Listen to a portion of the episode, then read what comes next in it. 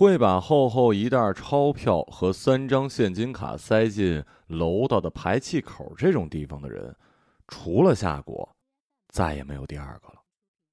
女朋友扶着行李箱，小工晃晃悠悠踩上去，卸下排气口的百叶窗，手刚伸进去，就摸到了鼓鼓的一包东西。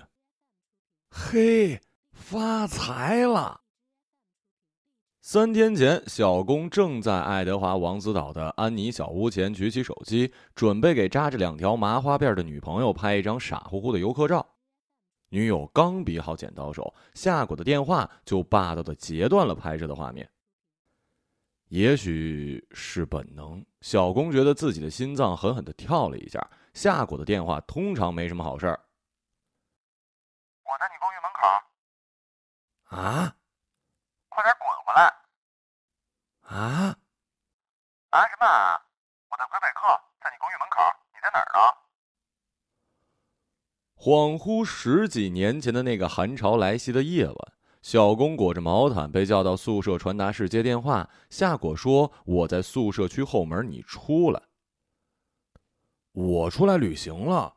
你是不是开完演唱会脑袋开窍，打算休息一阵子？你找个酒店住下，等我回去吧。我现在把一笔钱放在你公寓门口那个排气口里，随便你什么时候回来，记得拿一下。钱是给你花的，被别人拿走了我可不管。哦，还有啊，我接下来会消失一阵子，别管媒体怎么报道，也别找我。你知道我肯定在哪儿嗨着就行了。你那不会是黑钱吧？喂，喂喂。小工话没说完，夏果就挂了电话。再打过去已经关机了。小工二话没说，拖着女友就去买返程的船票。他知道关于钱跟消失的事儿，夏果绝对不是开玩笑。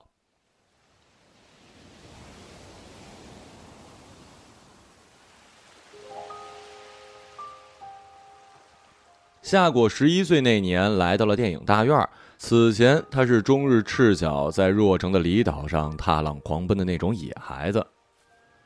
野到什么程度呢？简直像是鱼一样长大，泡在海水里的时间比脚踩陆地的时间还要多。瘦瘦长长的四肢灵活到没有骨头，与波浪严丝合缝的起伏摇摆。天空在他的童年记忆里永远隔着一层粼粼的水波，一猛子扎进海水里可以憋好久，抓到海胆便用海边锋利的石头撬开，仰头就吸进喉咙，那种滑溜溜的新鲜滋味，离岛之外。再也没有唱过。他还能在水里唱歌，只是除了他自己之外，谁也听不见，所以也就谁都不相信。每当他在水里唱起岛上的歌谣，水流会以小小的漩涡，一串小漩涡将他环绕其中，可这仍然除了他自己之外，谁都看不见，所以依然谁都不相信。挥霍不完的阳光，怒吼的热带风暴，以及情绪极不稳定的海水，这一切都终结于夏果十一岁那年的六月。父母照常出海打鱼，然后就再也没有回来。夏果也就这样的成为了孤儿。半个月后，一个雾蒙蒙的清晨，姨妈搭每天只有两班的船来到岛上，匆匆给她收拾行李，就把她带回了电影大院。夏果对若城市区的第一印象，便是六月滂沱大雨里被打落满地的凤凰花，火红的铺出一条路，把地面变成了镜子一般。他跟在姨妈身后，小心翼翼地踩在鲜红的花瓣，生怕用力过猛，脚下就会传来玻璃碎裂的声音。后来他听说了朱瑜家的事儿，这个大院里成绩最好，整天同 Danny 形影不离的乖乖女。据说他的爸爸意外淹死在海里，尸体很快被冲上了沙滩。夏果曾有过刹那的羡慕。都说淹死在海里的人终将被海浪冲回陆地，为什么自己的父母却没有呢？但又有那么一刹那，他觉得自己比朱鱼幸运，因为他有充分的理由去相信父母此刻正在别处好好的生活，只是没有办法回来。夏果更喜欢后一种假设。就像长大之后被深深喜欢的恋人背叛他也依然希望他能好好的活在某处自己得不得到不要紧。因此他很容易忘记对另一些人来说宁愿对方死掉也不愿意对方走掉。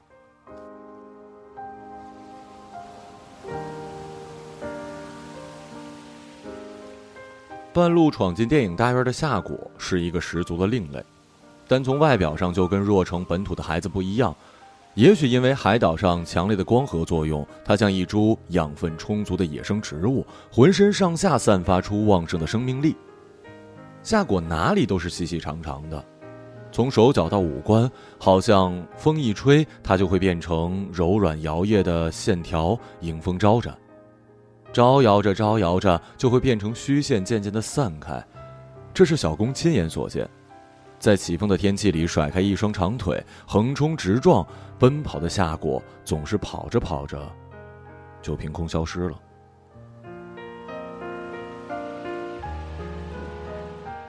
去哪儿了？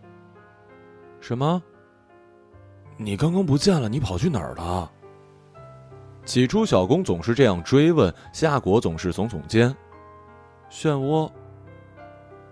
小公一度觉得夏果是骗他，但有时又觉得他是认真的，因为夏果从来不笑，更不开玩笑，也不说一些没用的废话。他说的最多的三个词是：“嗯，不是，还有滚。”有人嘲笑他是不会说话的土著人，他就像没听见一样，也不会看那人一眼。游泳课上，夏果跃进泳池，在消毒水味浓重的淡水里，像是被放生的海洋生物，一口气游上了数个来回。劈开的凶猛浪花将泳池斩成两半，男生鼓掌，女生尖叫，夏果却依然像什么都没听见一样，爬上岸，甩甩头发就走开了。表扬也好，挑衅也好，小公觉得夏果本身就是一个漩涡，无论你向他投掷过什么东西。都只会悄然的消失掉，永远别指望有什么反馈。说话简单，穿衣也简单。若城每年高温持续二百多天，夏天极漫长，好像永远不会结束一样。夏果一黑一白两件圆领短袖的衬衫轮换着，就能打发掉一大半的日子。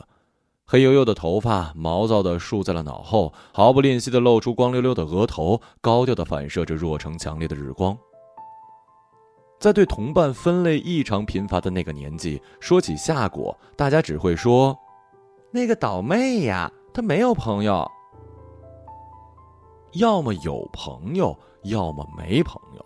人大概就是分为这样两类，却并没有人认真的追究过，究竟是朋友不要夏果，还是夏果不要朋友。”夏果并不是没有朋友，夏果有一个很不一般的朋友，这个秘密只有小公知道。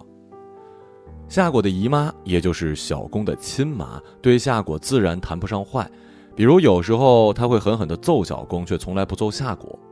小公考得好不好，都要挨一顿数落。夏果哪怕带回一书包不及格的考卷，也会被温柔的安慰。小公的一切索取几乎都会一票否决，而夏果就算摇头说不要，也会被各种好东西塞个满怀。小公对此不知道跟阿荣抱怨过多少次了，每次抱怨起来都是以气到哭收尾。他甚至认定夏果才是爸妈亲生的，赌气离家出走。所谓的出走，就是缠着阿荣去阿荣爸爸工作的若城电影院放映间，结果吃晚饭的点一到，就被夏果给揪了回来。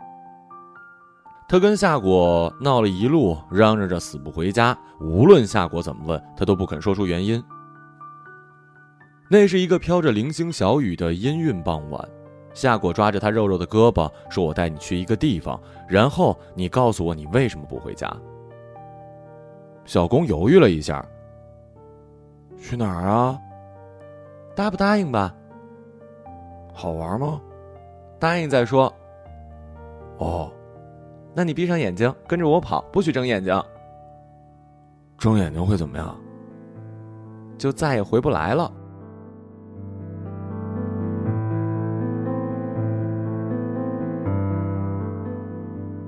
夏果这么一说，小公本能的闭上眼。就在一瞬间，他感受夏果抓紧他手腕的那只手，每一寸皮肤都充满了力度。细长的手指像是热带植物的根系，牢牢地束缚住他。他就这么被拽着奔跑了起来。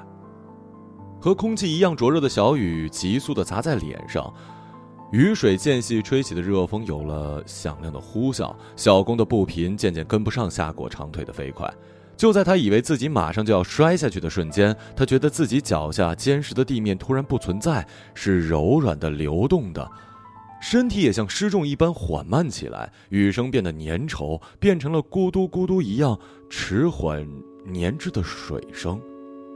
顿重的水流瞬间将他包裹，小公觉得自己好像奔跑在水中，虽然他并没有在水中跑过，但他就是这么觉得的。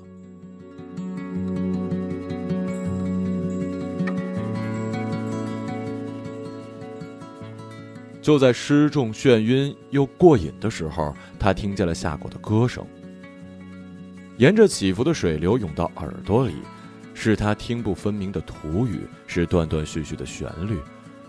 怎么形容呢？大概就是好听。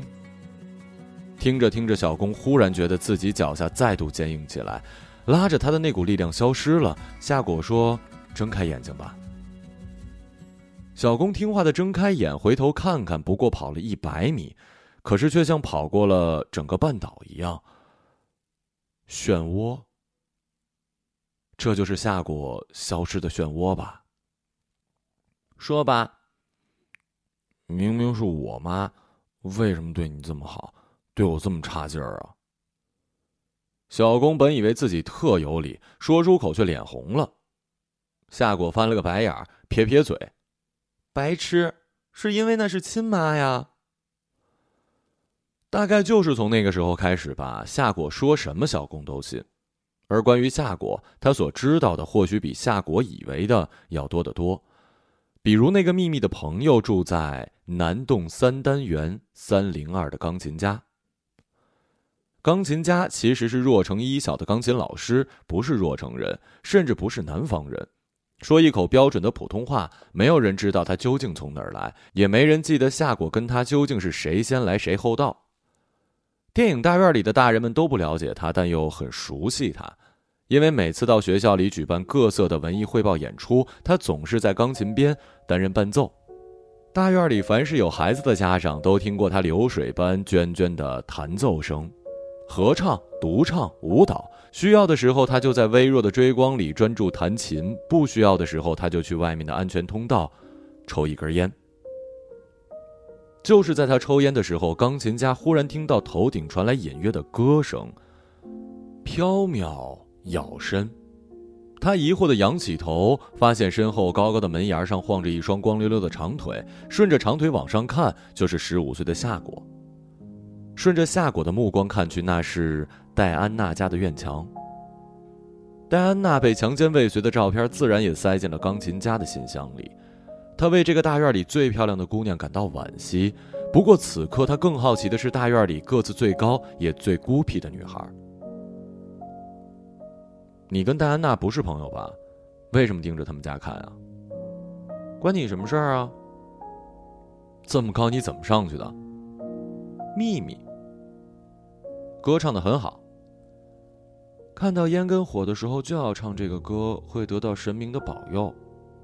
若城的传说，不知道，反正我们岛上都是这样的。钢琴家本想问更多问题，然而下一个节目他又要上台，只好匆匆灭了烟头，仰头对高高在上的夏果说：“下次完整唱一遍，我想试着整理一下谱子。”夏果耸耸肩，没说好，也没说不好。余下的演出时间，他就坐在那个高高的地方，跟着电影院里传来的各种歌声一起唱。他竟然没有讨厌钢琴家。他在说起戴安娜的时候，是那么的自然。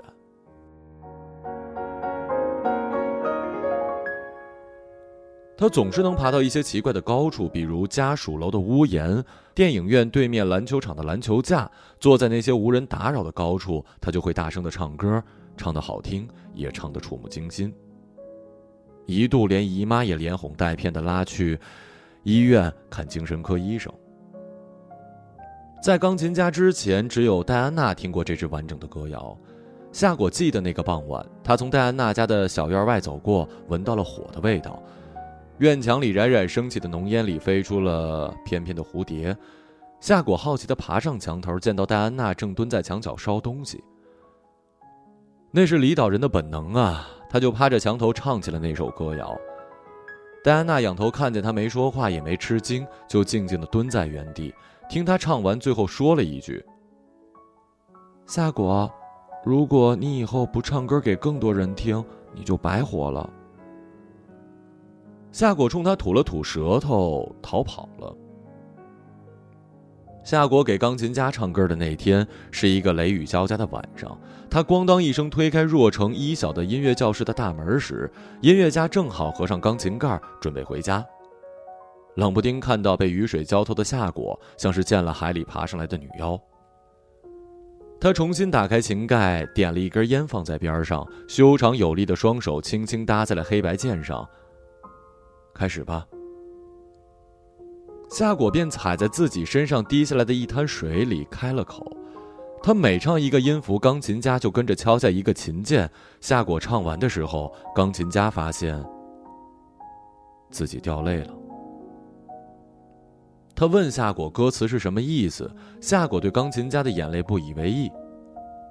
大概意思就是海上起风了，风向要变了，风里有神的旨意，快去收渔网，快回家去，快生起火。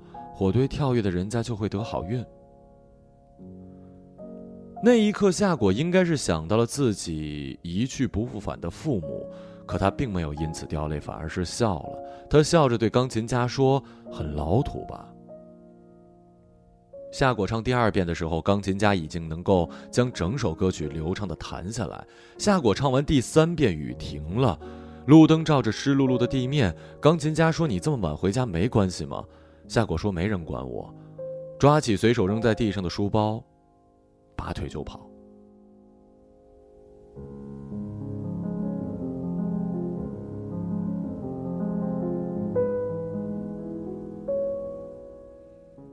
没过两天，夏果又出现在了音乐教室。钢琴家并没有显得意外，他流畅的弹了一段旋律，说：“这次换你跟我唱。”歌词呢？没有歌词。那又怎么唱啊？随便你。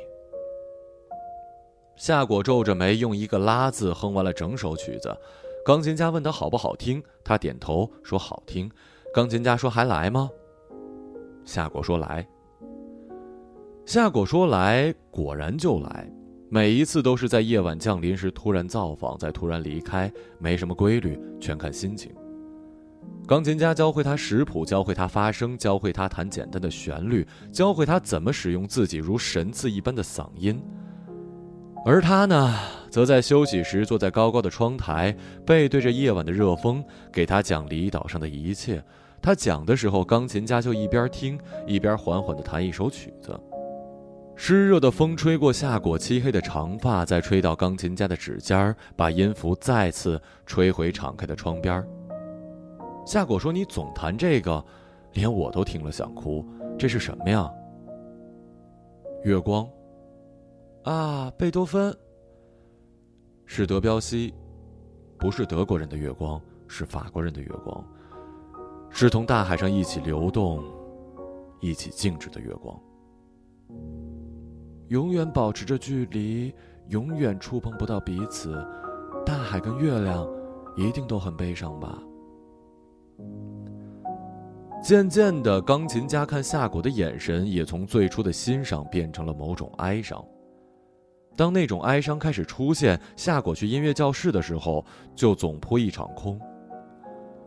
空空的教室，空空的钢琴，他用力的扭动了门把手，用力到绿色的漆皮剥落到脚边，连续扑空了好几次。他捡了一块石头，怒气冲冲的砸碎了一块玻璃。于是夏果就爬到了若城电影院的屋顶。坐在巨大的“若”字旁边，从流水潺潺的人来人往中拎出钢琴家的身影。他看着他走过高高的凤凰木，一路上与不同的家长或者学生点头致意，行到树下走一百七十九步，恰好消失在了南洞的楼下。一刻钟以后，他会在自家平台点一根烟。远远看着他的时候，夏果好像能听见月光。他希望他也能够看见自己。终于，他在升入高三的初秋逃了晚自习，蹲在他们家的门口等他。外面噼里啪啦下着大雨，为了不让自己无聊，他就小声的唱歌给自己听，死活等到他拎着黑色的雨伞，捏着几封挂号信出现在他的面前。我知道你对门没有人才来的，快回去吧，伞给你，别再光着脚淋着雨乱跑了，要学会把自己藏起来。为什么你不教我唱歌了？大海很美，是因为危险。夏果手脚发麻的站起来，他说：“你带我回离岛，我可以在大海里唱歌给你听。去考音乐学院吧。如果你以后不唱歌给更多的人听，你就白活了。”钢琴家看着几乎快要长到一米七的女生，眼睛里又多了浓雾一样的哀伤。戴安娜也说过这样的话，说的容易，要怎么考啊？姨妈每天都唠叨着让我一定学医，要么考师范，考音乐学院非得把他们吓死。难不成你觉得我还能当明星啊？我带你去考，你去考，我就带你回离岛。夏果脸上出现了戏谑。你没觉得我说的是瞎话？在大海里唱歌什么的？回家去。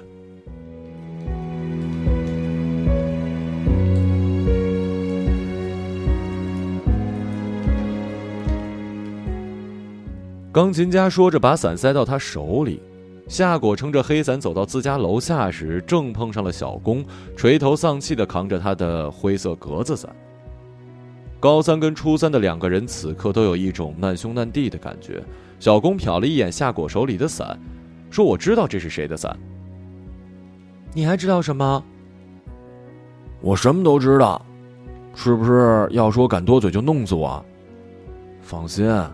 我才懒得管你呢。说完，小公以为自己眼花了。夏果那是什么表情啊？居然笑了！小公吓得起了一身鸡皮疙瘩。就是在那个笑容之后的冬天，若城一年里最冷的那个星期，海洋里的寒流也带来了天空里的回冷空气。那些沉沉闷闷的落下来的雨水，好像在半空就会结冻成冰，不会落地，也不会被乌云回收。小公就是在这样下着雨的冬夜接到了夏果的电话。那时，小工的中考目标是省里的理科实验班，传说中的高考全名校神话班。他因此进了集训营，过起了辛苦的住校生活。那天晚上，小工接完电话，为了逃避宿舍老师的眼睛，趴在地上一路爬出寝室楼，而后裹着毯子飞快地跑到了宿舍区的后门。果然见到夏果撑着属于钢琴家的那把黑伞，站在了 IC 卡电话旁。冷得直哆嗦的小工连忙钻进了夏果的伞里。这个给你。夏果把一个重重的塑料袋挂在了小工的手指头上。什么东西啊？钱，这么多年你亲妈给我的钱都在这儿。有什么阴谋啊？夏果伸手在他脑袋上狠狠的凿了一下。我可能要离开一段时间，不能给你买好吃的了，你自己去买吧，和阿荣他们偷偷喝个酒也行。男人嘛，口袋里总要有点钱，不然谁跟你玩啊？你去哪儿啊？爸妈知道吗？知道这钱还能有你的份儿啊？白痴！你听着，明天下午你给家里打个电话，说我下学期开学前肯定回来，别让他们报警瞎找了，闹得满城风雨太丢脸。如果他们不听话，我就不回来了。你就这么说。行了，回去吧。夏果把小公送回宿舍楼下。小公在进去前回头问了一句：“是和钢琴家一起吗？”夏果一把推他进了宿舍，什么也没说。那一次，夏果消失了两个半月，回来的时候天气回暖，他只身一人走下了从离岛返程的轮渡，站在落日时分的鱼滩港，好像又长高了。钢琴家却没有再回来，当然，并没有人将钢琴家的离去从夏果的消失联系在一起。毕竟春暖花开的时候，夏果照常胳膊下夹着课本去学校。若成一小则收到了钢琴家的辞职信，戴安娜家的房子又换来了新租客，人来人往，新颜换旧人，再正常不过了。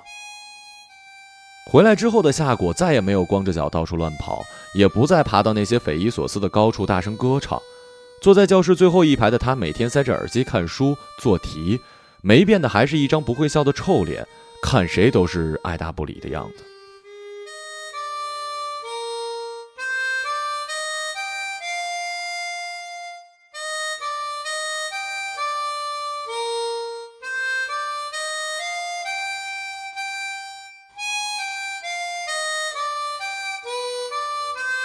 长大后的小公再回想起这件事儿，总觉得里面有一些私奔的意味，至少也有夏果没能付出的爱情吧。只是他错过了问他的机会，就再也没有机会问了。这样一个月之后，学校收到了远在北京音乐学院的通知，夏果以第三名的成绩通过了专业考试，所有人都目瞪口呆，但又不觉得多意外。虽然没有如愿去做医生或者老师，但好像也是很有面子的事儿。小小的若城里，媒体隔三差五的追到学校或者家中采访，姨妈便也没有再追究夏果的自作主张。只是在夏果真正拿到录取通知书，开始收拾行李的那一刻，他叹了口气：“你和我姐一样，主意大得很。不仅主意大，运气也不差。”进了音乐学院的夏果，一路像是被海上的风吹着赶路一样，好像每天睡醒都会有新的好事发生，等着他去得到。这大概就是所谓的扶摇直上、青天揽月吧。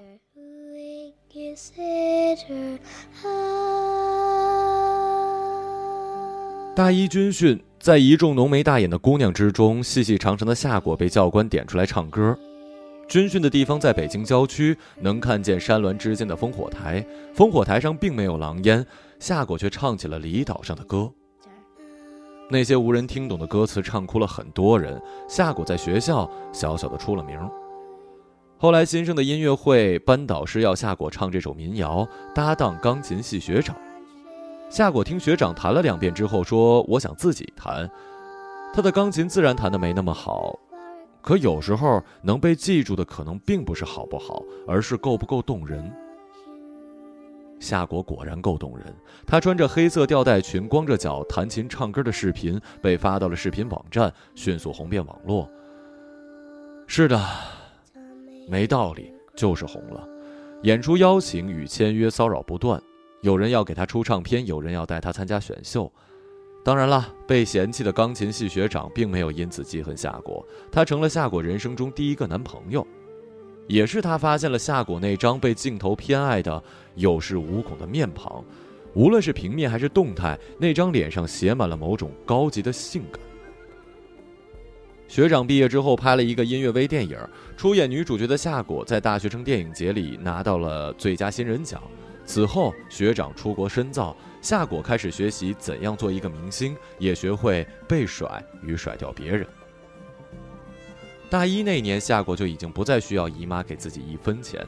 大二的时候，她每个月给家里汇钱。等到大三，她连小工的学费都承担了。毕业那年，夏果正式签下卖身契，出了第一张专辑，办了第一次粉丝见面会，畅销了第一本写真集，参演了第一部电视剧，赚的第一桶金分了一半给小工他爸，帮他实现了开公司的心愿。毕业后的夏果一年比一年好运，一年比一年有钱，一年比一年耀眼。朴质又生动的脸被知名导演看中，拍了一部在国际上获奖的大片，各种奖项拿到手软。演唱会的规格也越来越高，每年一次雷打不动的工体现场，那么多的人愿意捂着荧光棒陪他跨年。每当参加电视节目，有人问他成功经验，他都会挠着头说：“就是运气好。”与其他艺人不同，夏果从来不遮掩任何一段恋爱，几乎把每一段恋爱都高调谈到大家以为他要结婚生子、做贤妻良母。可是每一段都没能长久，每一段都成了抛头颅、撒狗血的八点档，争议从没断过。但小公知道，这样的争议伤不到他分毫的，因为谁都不能说爱一个人或者不爱一个人有错。夏果越来越出名的这十年里，若城也不断颠覆着自己原来的样貌跟节奏。小公一家最先搬出了电影大院，因为夏果在若城地段最好的海滨置了别墅，又把小公送进了大学，又送出了国门。只是小公从来没有去看过夏果的演唱会，他接过亲妈对夏果的希望，学了医。很多时候，他觉得身边人口中的夏果，影视剧里的夏果，被人津津乐道恋情的夏果，被许多人风光喜欢的夏果，并不是那个在雨中拉着他跑进漩涡的夏果。他好像把自己藏在了人群刺耳的喧嚣里。有好几次，小工都想问他：他如此不知疲倦的要站在最高最明亮的舞台，要持久的霸占着大荧幕、小荧幕，是不是想要钢琴家能够再看到他？就像他知道那时候的他坐在若城电影院的屋顶，希望他能看到他。只是这个问题，他依然没有机会问出来，因为夏果太忙了。一年里，他恨不得六百天都在工作，没完没了的通告，没完没了的航班，他几乎很难回若城。有那么两三年吧，他匆匆吃个年夜饭，睡一觉，便又去开工。钱已经成了爱最简单的表达方式，对亲人对他人都一样。他倒是偶尔会去看看小工，从上海到英国，再到加拿大，在异国他乡请他和当时的女朋友吃饭，吃饭时还会跟服务生开玩笑。说我是这个男人的女朋友，他现在要跟这个女人好，你不觉得他很白痴吗？明明是我好看，对不对？然而他是夏果呀，所以小公的女朋友从来不介意被比较。如果还有时间，他就和小公爬到当地的制高点，塔也好，楼也好，只有在这样的时候，夏果会咧开嘴笑一笑。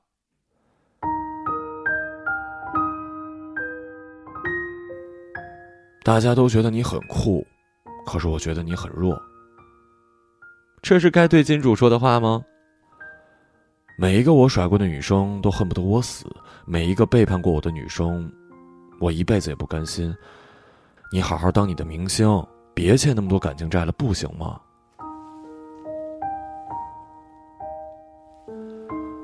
如果说这对姐弟到底哪里比较相似，可能就是在勤快恋爱方面了。夏果每次都伸手给他的脑瓜狠狠来一下，我就是因为每次碰到的都是你这种人，才一直爱的这么失败，滚！可是这一次，他说他要消失一阵子，就像那一次一样，他说他要离开一阵子，又是为了男人吗？小公这样想着，还是拿夏果的钱给女友买了一个限量款的包，给自己预定了一个开飞机的课程。女友揶揄他，就愿意像个败家子似的花姐姐的钱。他说：“你不懂，我花的越厉害，夏果才会越高兴。”拿到钱的第三天，女友早晨醒来，例行打开手机，一声尖叫差点刺穿了小公的耳膜。我天哪！你姐出大事儿了！小公的脑袋嗡的一下清醒，他一屁股从被窝里坐起来：“出什么事儿了？死了、病了，还是被谋杀了？更严重。”更严重，还有比生老病死更严重的。刚在国际上拿奖的那个导演嘛，刚带着妻子孩子去领奖，就被爆料婚内出轨，对象就是夏果。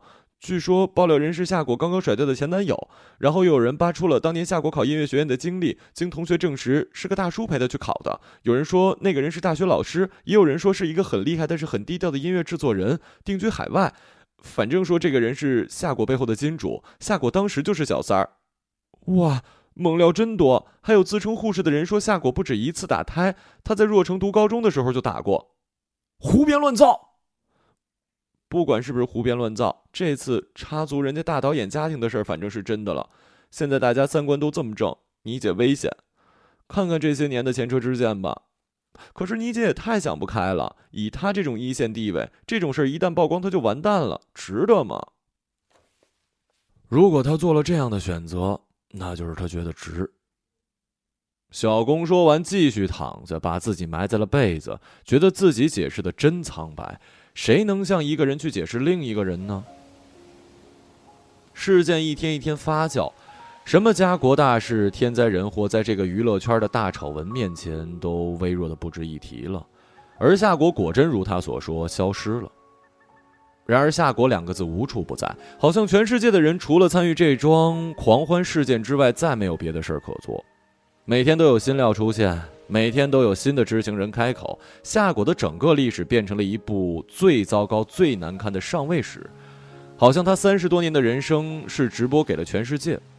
那些纷纷砸向他的坚硬石头，就算小工屏蔽掉网络，就算他禁止女友在他耳边叽叽喳喳，就算他拼命躲开华人同学，也可以想象口水的分量。大概这个世界上确实有无缘无故的好运，但绝没有无缘无故的灾难。在电影行业里混日子的阿荣对小工说过：“如果有钱压不下来的绯闻，那就是纯粹的仇恨。”小公想，大概是夏果太纯粹的爱招来了这样纯粹的恨吧。女友问他为什么不上网帮他姐澄清。我告诉你，夏果就是想爱就爱，一定要爱你，你就能原谅他吗？我告诉你，那些黑历史都是杜撰的，你会信吗？女友想了想，没说话。对别人来说，理由并不重要，因为结果就在眼前。夏果确实没有做对什么。虽然夏果说过自己在某个地方嗨着，可网上时不时冒出夏果自杀之类的消息，小公还会紧张一下。据说经纪公司为了找夏果已经报案了。你姐可真牛，女朋友每天都有一手消息。小公有时候真想把那个限量包给要回来，然后把她赶出公寓。一个人走上神坛太难太漫长，可掉下来就太快太简单了。那些把夏果捧到最高处的一双双手，此刻就是把他踩到最底处的一双双脚。可是小公知道，大家也没有什么错。所谓正义感的准绳只有那么一根而人生却有千百种。在千百种的人生当中，消失以后的夏果选择了哪一种呢？半年过去了，除了偶尔有夏果早先参演的一些片子放出来之外，鲜少看到他的名字。那位导演常拍新片，新偶像一天换一个霸屏，人们有的时候记仇，有的时候健忘。他们选择忘记夏果，同时选择记住他是一个可耻的小三儿。忘了最初是谁吧？提起电影大院终于搬走了最后一个钉子户，拆迁就要开始，说搬走也许不恰当。因为始终坚持没有离开大院的老中医，因为太老了，所以去世了。于是大家不知怎么组了一群，吵吵闹闹，说要在拆迁前搞一聚会。小工知道大家都对夏果避而不谈，小工不知阿荣是不是能感觉到还有另一个人的名字，大家也不敢提，戴安娜。小公记得阿荣说过，这个电影大院里最好看也是最悲惨的姑娘，曾经说夏果才是真的好看。这两个好看的姑娘现在在哪儿呢？女友依然好奇夏果的去向。你居然这么听话，真的不找她，还是你根本就知道她在哪儿啊？是听话吧？小时候，夏果要他别睁眼，他就别睁眼；夏果要他相信他，他就相信他。所以夏果说别找他，他就真的不会找他。他相信夏果一定会回来的，就像那个冬天一样。